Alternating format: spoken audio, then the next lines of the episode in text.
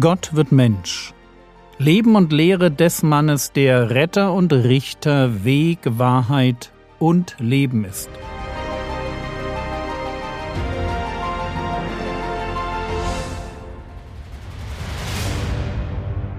Episode 88 Wenn Jesus nicht an mich glaubt. Lasst uns heute einen letzten Blick auf Jesus in Jerusalem werfen bevor wir dann morgen zu Nikodemus kommen. Johannes 2, die Verse 23 bis 25. Als er aber zu Jerusalem war am Passa, auf dem Fest, glaubten viele an seinen Namen, als sie seine Zeichen sahen, die er tat. Jesus selbst aber vertraute sich ihnen nicht an, weil er alle kannte und nicht nötig hatte, dass jemand von dem Menschen Zeugnis gab, denn er selbst wusste, was in dem Menschen war. So, das ist ein total spannender Text, der uns mit einer ganz interessanten Tatsache vertraut macht. Wenn wir gerettet werden wollen, dann reicht es nicht, dass wir an Jesus glauben. Das tun hier ganz viele, als sie seine Zeichen sahen, die er tat. Nur dann geht der Text komisch weiter. Jesus selbst aber vertraute sich ihnen nicht an, denn er selbst wusste, was in dem Menschen war. Wie gesagt, es reicht nicht, dass wir an Jesus glauben, Jesus muss auch an uns glauben. Er muss sich uns anvertrauen. Stellen wir uns noch einmal Jesus vor, wie er geißelschwingend den Tempel reinigt und dann waren da vielleicht noch mehr Wunder, die er tut. Wisst ihr was? Es ist gar nichts Besonderes, dass Menschen in so einer Situation glauben. Es liegt in der Natur des Menschen, sich etwas Größeres zu suchen, dem er dienen kann. Das muss nicht Gott sein. Auch wenn die Fähigkeit zu glauben daher kommt, dass es einen Schöpfer Gott gibt, der uns einlädt, an ihn zu glauben. Ich kann aber halt auch an mich glauben, daran, dass ich nur mich brauche, es nur dieses Leben gibt und ich meines eigenen Glückes Schmied bin.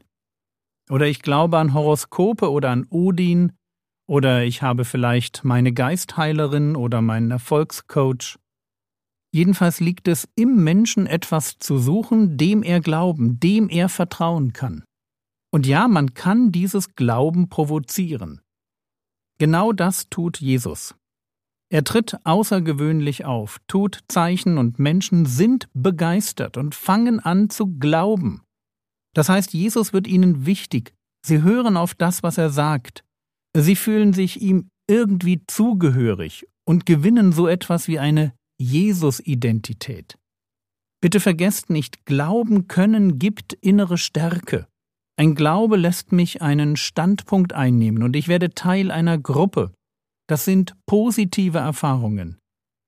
Und natürlich ist es dabei erst einmal egal, ob das die Gruppe der Jesus-Jünger, der Klimaretter oder der Jedi-Ritter ist. Glauben ist eine Fähigkeit im Menschen, die Gott uns gegeben hat, um in Gemeinschaft mit einem Gott leben zu können, mit jemandem, der unseren Intellekt übersteigt. Glauben ist die Fähigkeit, sich auf etwas Höheres einzulassen, dem wir unser Leben weihen. Denn es klingt zwar supermodern, dass der Mensch nur ein Produkt der Evolution ist und unser Leben letztlich keinen Sinn hat. Aber in der Praxis brauchen wir halt doch einen. Wir brauchen einen Sinn im Leben. Und sei es nur ein Nachbarschaftsverein, eine Fußballmannschaft oder die eigene Familie. Der Mensch will glauben. Der Mensch muss glauben. Und in Jerusalem glauben Menschen an den neuen Star unter den Rabbis, diesen Jesus aus Nazareth. Nur der glaubt nicht an sie. Johannes 2, 24, 25. Jesus selbst aber vertraute sich ihnen nicht an, weil er alle kannte und nicht nötig hatte, dass jemand Zeugnis gebe von dem Menschen, denn er selbst wusste, was in dem Menschen war. Noch einmal, es ist nicht genug, dass wir an Jesus glauben, wenn Jesus nicht an uns glaubt. Hier sind Menschen, die sich hinstellen und behaupten, wir glauben an den Rabbi Jesus. Aber Jesus will nichts mit ihnen zu tun haben. Jesus selbst aber vertraute sich ihnen nicht an. Wörtlich steht hier, er glaubte ihnen nicht. Es ist dasselbe Wort wie in Vers 23. Sie glauben an ihn, aber er glaubt nicht an sie. Warum? Er wusste, was in dem Menschen war. Jesus kannte die Menschen. Er wusste darum, dass sie leicht zu beeindrucken waren und dass es Glauben gibt, der den Namen eigentlich nicht verdient. Auch dann, wenn es sich formal um einen Glauben an Jesus handelt. Es gibt mindestens zwei Formen von Glauben, die nichts taugen. Da ist zum einen der Groupie-Glaube. Ja, Menschen, die das Evangelium hören, ganz schnell, so wie Groupies, von Jesus begeistert sind, anfangen ihm zu folgen, aber sie haben die Entscheidung, was es heißt, ein Jünger zu sein, ein Jünger Jesu, nicht tief genug durchdacht. Sie sind Schönwetterchristen, für die Jesus vielleicht ihr persönlicher Freund und Therapeut und Glücksbringer sein darf. Aber wehe, Leben wird schwierig. Wehe, das, was sie Glauben nennen, wird geprüft. Im Sämannsgleichnis heißt es über diesen Typ von gläubigen Menschen, Lukas Kapitel 8, Vers 13, die aber auf dem Felsen sind die, welche, wenn sie hören, das Wort mit Freuden aufnehmen, und diese haben keine Wurzel, für eine Zeit glauben sie und in der Zeit der Versuchung fallen sie ab. Gerade eben noch ganz vorne mit dabei, hellauf begeistert, sie wollen so schnell wie möglich Gemeindemitglied werden, und im nächsten Moment sieht man sie nicht mehr im Gottesdienst. Das ist Groupie-Glaube. Glaube, der so viel Substanz hat wie mein Gefühlsleben. Und wenn ich nichts mehr fühle, wenn ich nicht mehr begeistert bin, dann ist die Zeit fürs Glauben an Gott abgelaufen. Begeisterung aber keine Wurzeln, keine Verankerung in Gott, unbeständig.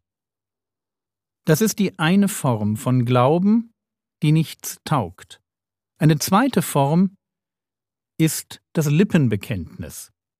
Ja, Glauben, der nur ein Lippenbekenntnis ist.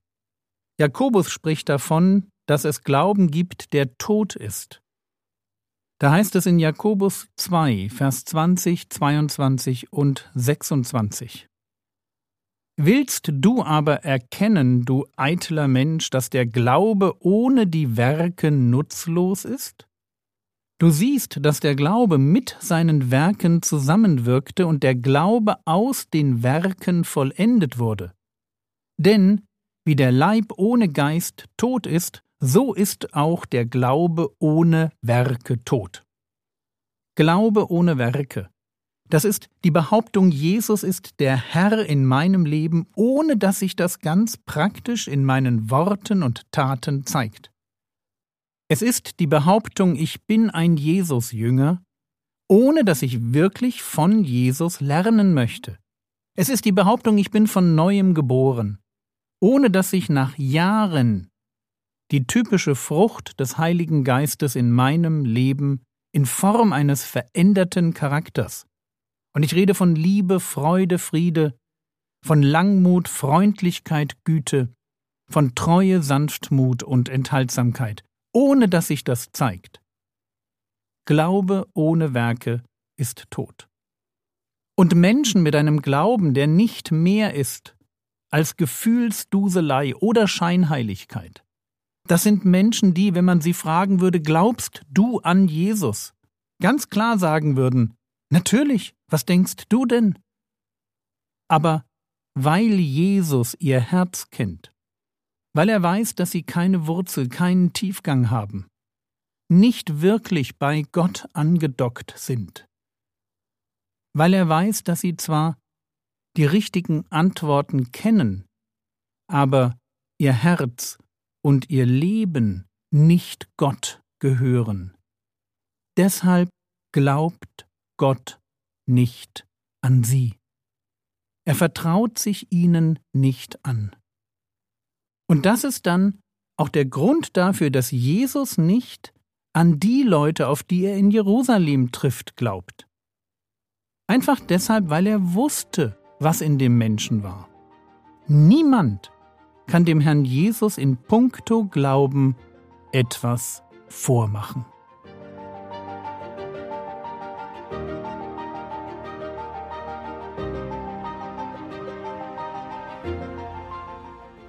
Was könntest du jetzt tun? Du könntest für Christen beten, von denen du denkst, dass sie noch nicht zu einem echten Glauben durchgedrungen sind. Das war's für heute. Ich freue mich, wenn du für mich beten magst. Seit gestern gibt es in der App neue Gebetsanliegen. Folge auf der Startseite dem Button Gebet. Der Herr segne dich, erfahre seine Gnade und lebe in seinem Frieden. Amen.